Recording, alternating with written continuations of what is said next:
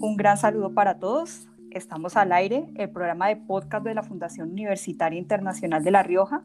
Este es nuestro segundo programa institucional y en este episodio vamos a hablar sobre el reglamento estudiantil.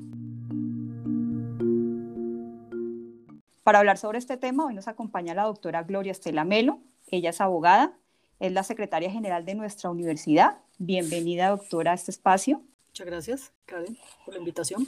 Doctora, lo primero que queremos saber es precisamente qué es esto del reglamento estudiantil y cuál es el objetivo del reglamento.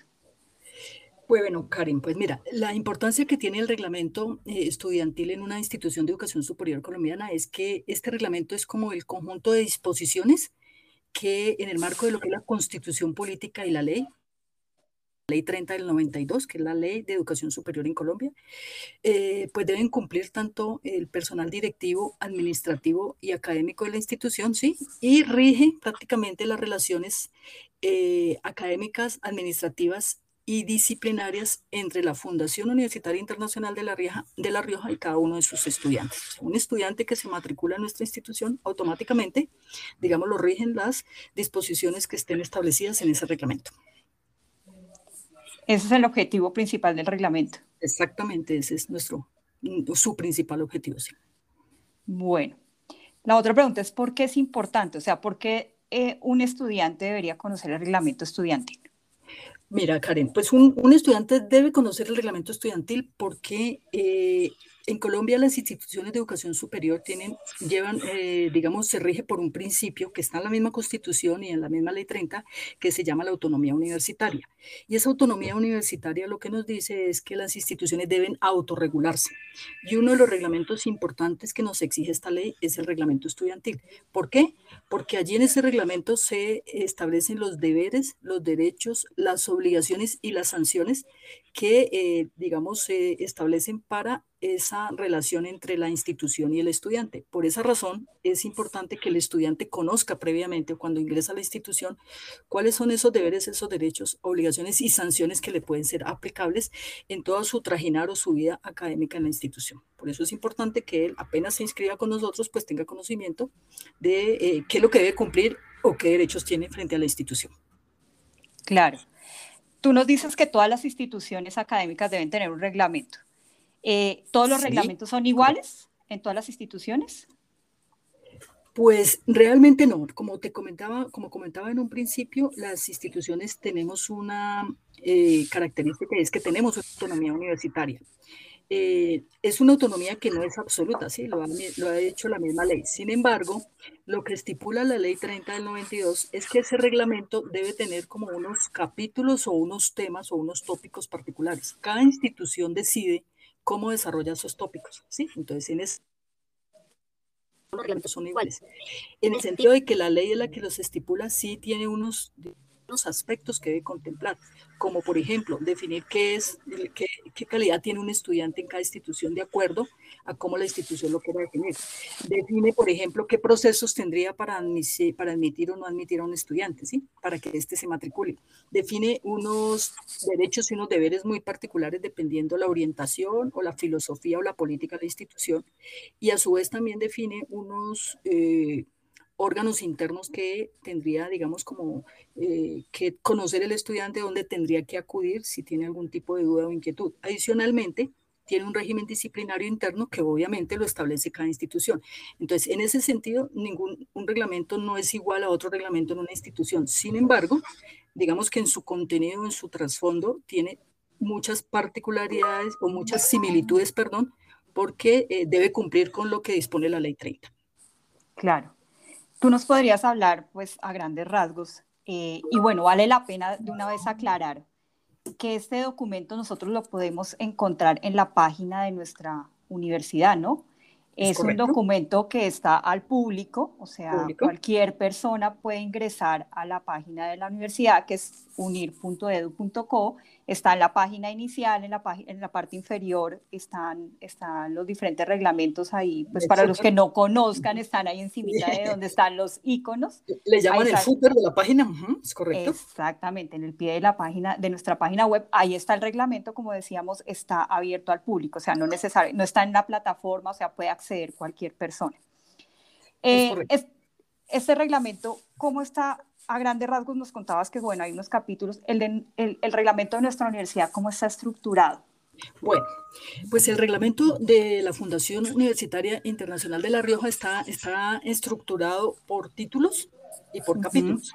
¿verdad? Entonces, eh, tiene, digamos, unos títulos, eh, tiene 11 títulos, está estructurado en 11 títulos que empieza con un ámbito de aplicación y es básicamente a quién le aplica o para quién, digamos, es eh, importante, como me preguntabas antes, conocer este reglamento. va, a aplicarle obviamente a todos los estudiantes que ingresen a nuestra institución a cualquiera de nuestros programas académicos. Y también en algunas particularidades a algunos estudiantes que puedan, digamos, estudiar nuestro, lo que nosotros llamamos una educación continua. Entonces tiene un título primero que habla del ámbito de aplicación, tiene un título segundo que habla de los estudiantes y su representación, porque hay que aclarar que los estudiantes, además de que deben conocer su reglamento porque tienen ciertos deberes y derechos, tienen una representación estudiantil en los máximos órganos de gobierno. Tiene otro título que habla de los, de los requisitos para ese ingreso, ya sea para la inscripción, la admisión y la matrícula en la institución tiene otro capítulo, otro título, perdón, que habla de las homologaciones, transferencias y validaciones, y es en el eventual caso de que los estudiantes vengan de otras instituciones y nosotros pues ya los recibamos acá con algunos conocimientos previos adquiridos. Tiene otro título que habla de la permanencia, cuáles serían los requisitos para que un estudiante permanezca en nuestra institución. Obviamente tiene el título 6, que es el de las evaluaciones académicas, cómo se evalúa, cuál es un rango de calificación y las condiciones para esas calificaciones. Tiene un título 7, que es muy importante, que comentaba antes, que habla del régimen disciplinario disciplinario, porque es algo que la ley nos exige y que pues quisiéramos no tener que aplicarlo nunca, pero eso pasa cuando eventualmente un estudiante pues ha cometido una falta, está tipificadas cuáles faltas y cuál sería el proceso que en el eventual caso de esto, de esto llegar a pasar, pues debemos nosotros adelantar. Está obviamente en línea directa con la ley y con la, con la ley no solo educación, sino con las leyes generales en Colombia. Hay también un título muy importante que es el de los estímulos e incentivos, o sea, hace referencia a las becas por excelencia académica que, a las que puede tener derecho el estudiante. Habla el título 9, bien importante, que es todo el capítulo de derechos y deberes de los estudiantes. El título décimo del proceso de la graduación, ya cuando el estudiante pues termina todo este eh, trajinar por nuestra institución y por último la interpretación y la vigencia que va a tener este reglamento estudiantil, que como bien mencionaste es un documento público que se puede eh, encontrar fácilmente en la página eh, web institucional. Sí.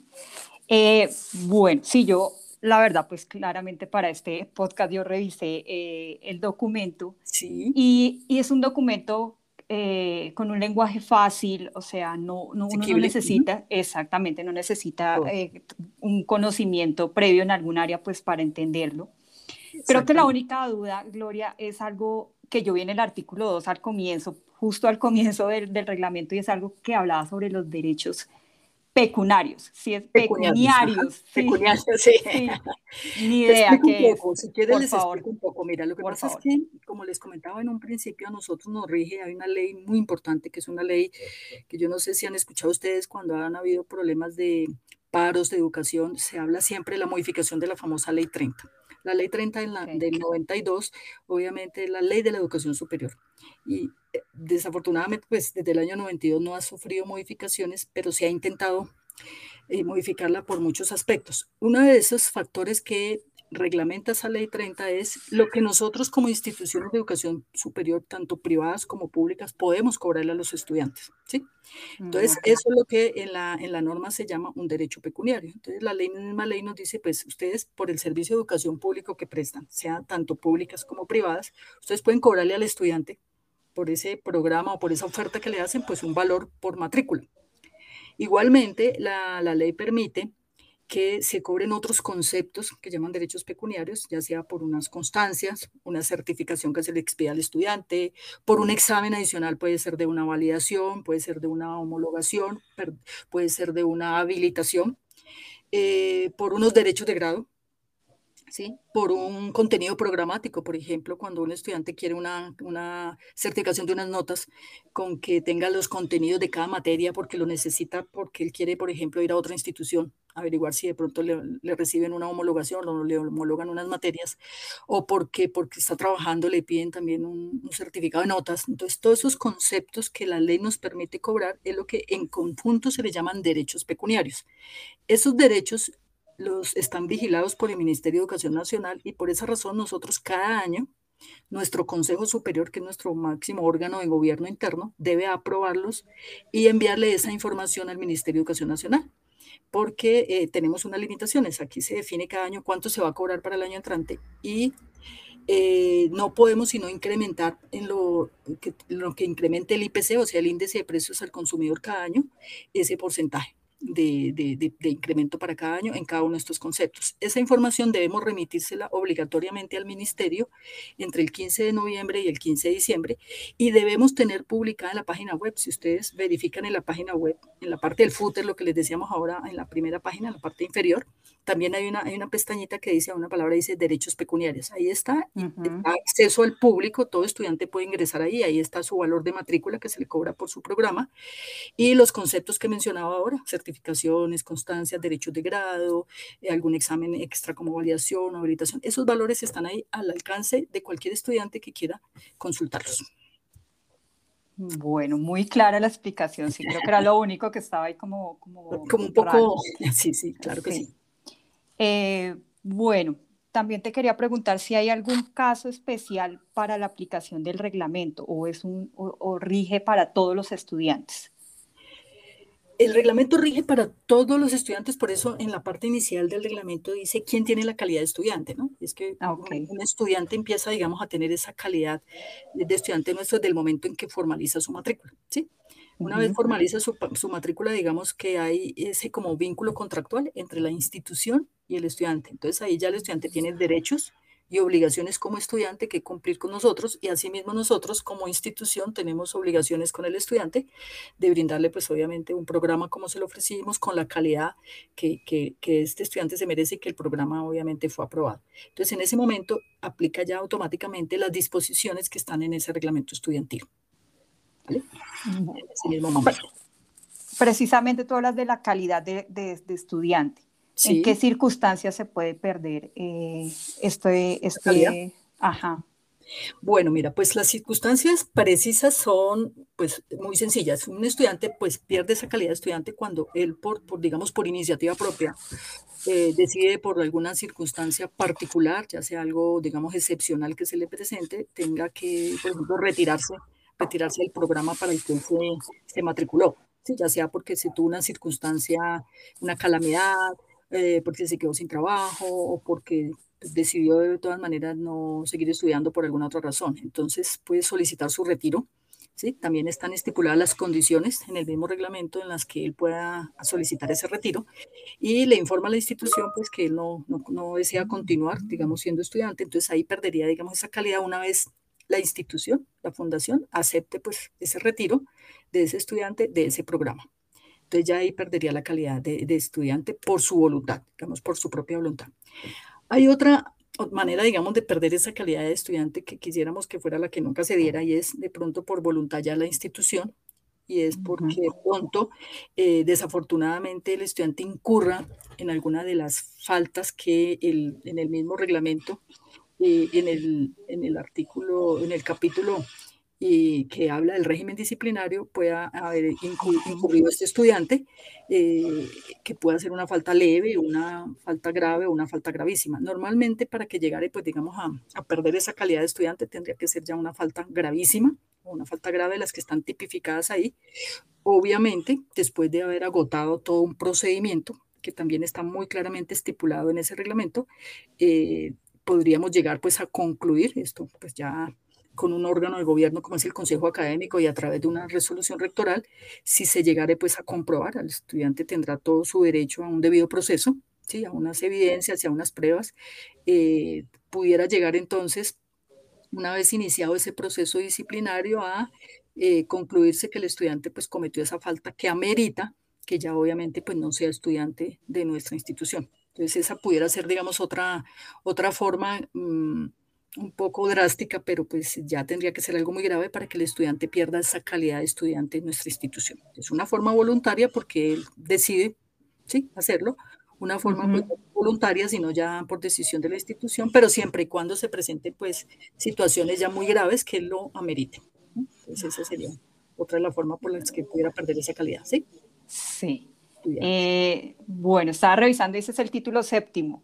Sí, y eso me da del régimen disciplinario, también.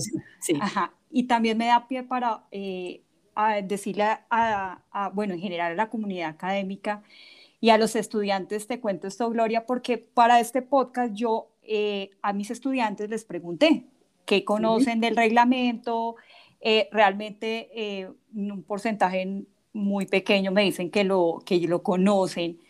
Eh, y los invité a este espacio y, tenían, estaban un poco reacios al tema y me dio a mí la impresión de que ellos creían tal vez que yo les iba a preguntar sobre algún artículo en especial. Sí. Y, y, creo que vale la pena aclarar eso. O sea, el reglamento no es un documento que uno se debe aprender de memoria. No, o sea, para nada, no. No, no, mira, Karen, eso, eso es, es, de las cosas, mira, y eso es lo que pasa porque casi siempre pasa como nos pasa a los abogados, y es que piensan que como somos abogados también tenemos que sabernos los códigos de memoria. No, la idea es que el reglamento sea como, como ese documento amigo del estudiante, ¿sí? De hecho, yo, tal vez me faltó comentarte que este reglamento estudiantil eh, está, digamos, a disposición de, lo, de los estudiantes en, en la página web, pero también, digamos, a través de los tutores, ¿sí? Que son, digamos, el, mecanismo por el que nosotros también nos contactamos mucho y estamos haciendo seguimiento al estudiante, pues se puede, digamos, socializar. ¿Por qué? Porque si de pronto en algún momento el estudiante tiene alguna inquietud, algo que no pueda, pues, como entender, que le falta interpretación, pues a través del tutor a la oficina, por ejemplo, que, que, yo manejo de Secretaría General, hacer la consulta de alguna cosa que como que no entienda, de alguna cosa como que quisiera aclaración y con mucho gusto nosotros hacemos esa labor. La hemos hecho ya en algunas oportunidades, yo a veces he tenido contacto directo con los estudiantes y porque no se entiende y obviamente lo hacemos. Otra forma también es, como te comentaba, nosotros tenemos órganos de gobierno, los cuales los estudiantes hacen representación. Tenemos representante estudial ante el Consejo Superior, tenemos representante estudial ante el eh, Consejo Académico, ante el Comité de Bienestar. El, comité, el bienestar universitario es un área que nosotros tenemos también para apoyo a los estudiantes. ¿ves? Claro. Entonces, a veces a través de estas, de estas áreas se puede, se puede canalizar, digamos, inquietudes que tengan el, estudiante o que tenga, eh, porque no lo conoce bien o porque no sabe de pronto un tema específico, será que sí está reglamentado o no está reglamentado. Entonces, eso también eh, puede ser, digamos, un mecanismo de ayuda o de colaboración al estudiante. El reglamento estudiantil como te comentaba Karen, como es una disposición legal, nosotros tenemos reglamento, no solo porque nos parezca que sea necesario, sino también porque la ley no lo exige, ¿sí? Que el reglamento esté ahí a disposición de los estudiantes para establecer, digamos, todas las pautas, todas las condiciones, eh, como decíamos, todos los derechos que tiene también el estudiante.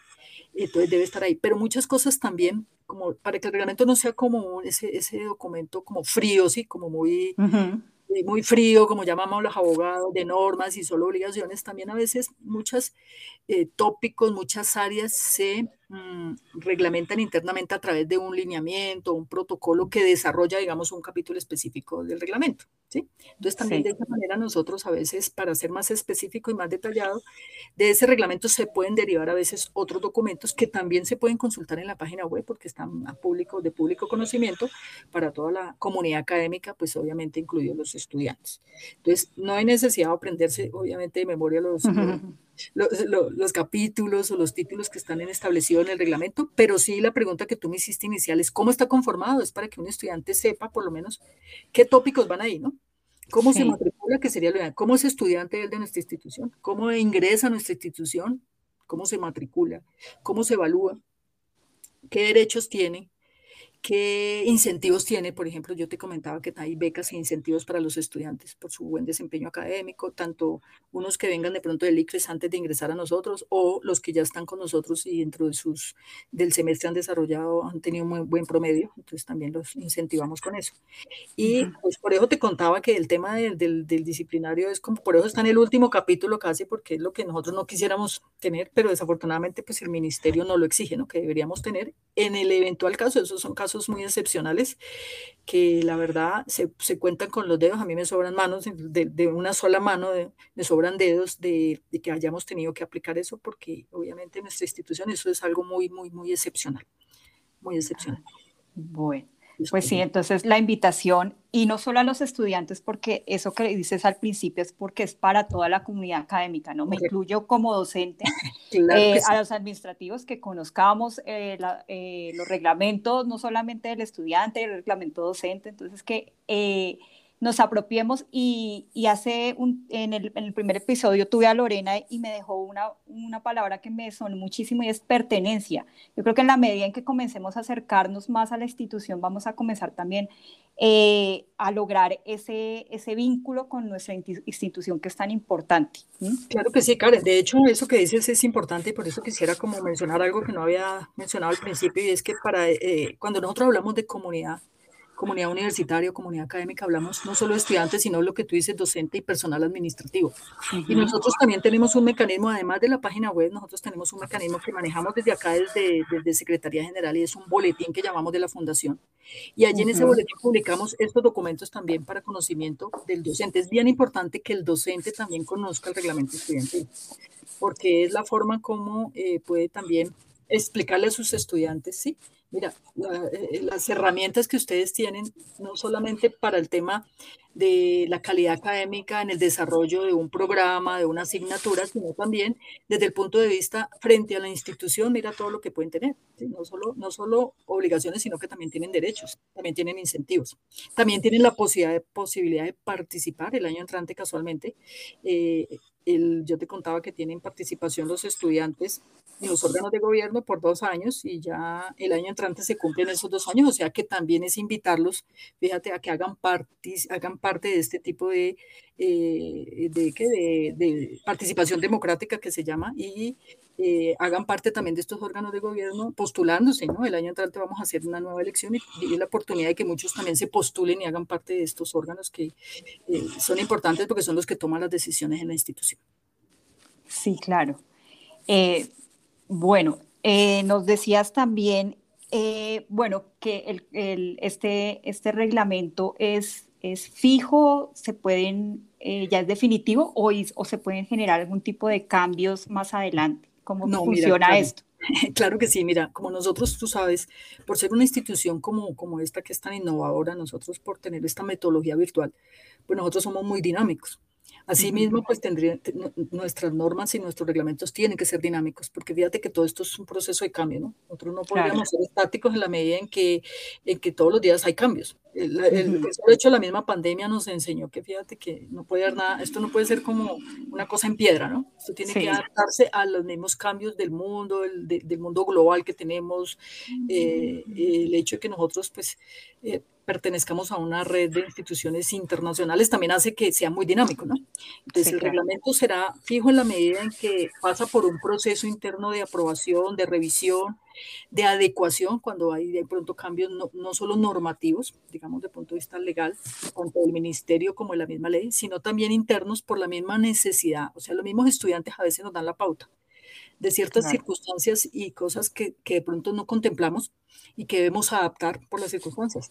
Eso hace que obviamente el reglamento sea susceptible de cambios. Desde que a nosotros nos aprobaron, para contarte como anécdota, de que nos aprobaron la personería jurídica, nuestro uh -huh. reglamento ya ha sufrido tres cambios, dos cambios. Este okay. Entonces, lo que se hace es que internamente se evalúan esos cambios y se, se socializan con las, con las áreas que puedan ser eh, intervenir en este proceso y obviamente se somete porque tiene que someterse a la aprobación oficial y vuelve y se publica. Entonces ese reglamento pues ya se modifica para que sea adaptable a esas nuevas necesidades de los estudiantes y empieza a regir a partir del momento que obviamente sea publicado y aprobado en la institución. ¿vale? Obviamente se respetan los derechos, digamos, normalmente todas estas modificaciones siempre tienden, tienden a ser positivos para los estudiantes, ¿sí? Me refiero uh -huh. que no van a ser cambios que vayan a afectar al estudiante de manera negativa, ¿no? Sino claro. que casi siempre tendiendo a la mejora continua y al mejor, eh, digamos, flexibilidad en de pronto necesidades que tenga el estudiante, siempre obviamente respetando el marco legal, pero casi siempre en pro del estudiante. Entonces, Eso, eso siempre pasa. Entonces, una vez se publica, pues naturalmente va a ser aplicable a esos estudiantes a partir de ese momento. De ese momento. Bueno, eh, tú ya nos diste una estructura general del, de, cómo está eh, eh, desarrollado el, reglamento, pero hay algunas preguntas, algunas dudas recurrentes de los estudiantes, o sea, que, que, que, suelen buscar o acudir a, a Secretaría General para, para algunos temas específicos.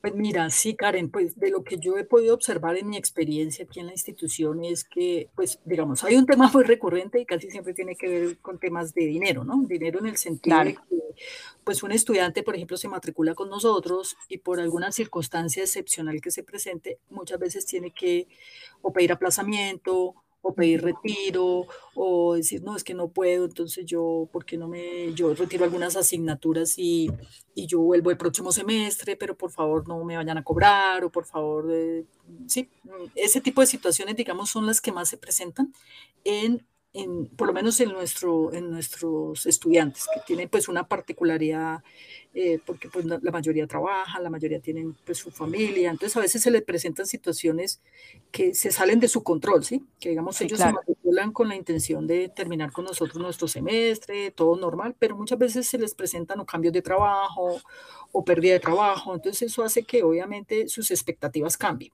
Entonces, una de las preguntas más recurrentes es, ¿cómo hago para retirar? Pero yo sí quisiera seguir con ustedes, pero no puedo por ahora. Ustedes me pueden guardar el cupo, o por favor, yo me retiro, pero no me vayan de pronto a cobrar. Sí, para pues, que me guarden, digamos, eso que yo ya pagué para un próximo semestre. Digamos que esas serían, en, en lo que yo recuerdo de mi experiencia, las más, eh, digamos, recurrentes, ese tipo de cuestiones de cómo manejamos esto de retiro, porque pues nosotros tenemos obviamente en nuestro calendario unas fechas definidas previendo esas eventualidades que se puedan pasar, pero hay casos muy excepcionales que tenemos que manejarlos de manera un poco particular porque se salen como de la regla general y de las fechas que tenemos previstas. Ese es el tema que más manejamos aquí desde Secretaría General. Bueno, eh, bueno, Gloria, pues yo eh, creo que nos aclaraste muchísimas dudas. Creo que estos espacios lo que nos permiten es precisamente acercar también eh, eh, a veces uno está más en contacto con los estudiantes, pues porque es docente, los tutores, pero detrás de todo esto, pues hay muchísimas personas en la parte administrativa que también es importante que los estudiantes comiencen a conocer porque pues de todos depende que, que el buen funcionamiento de nuestra institución.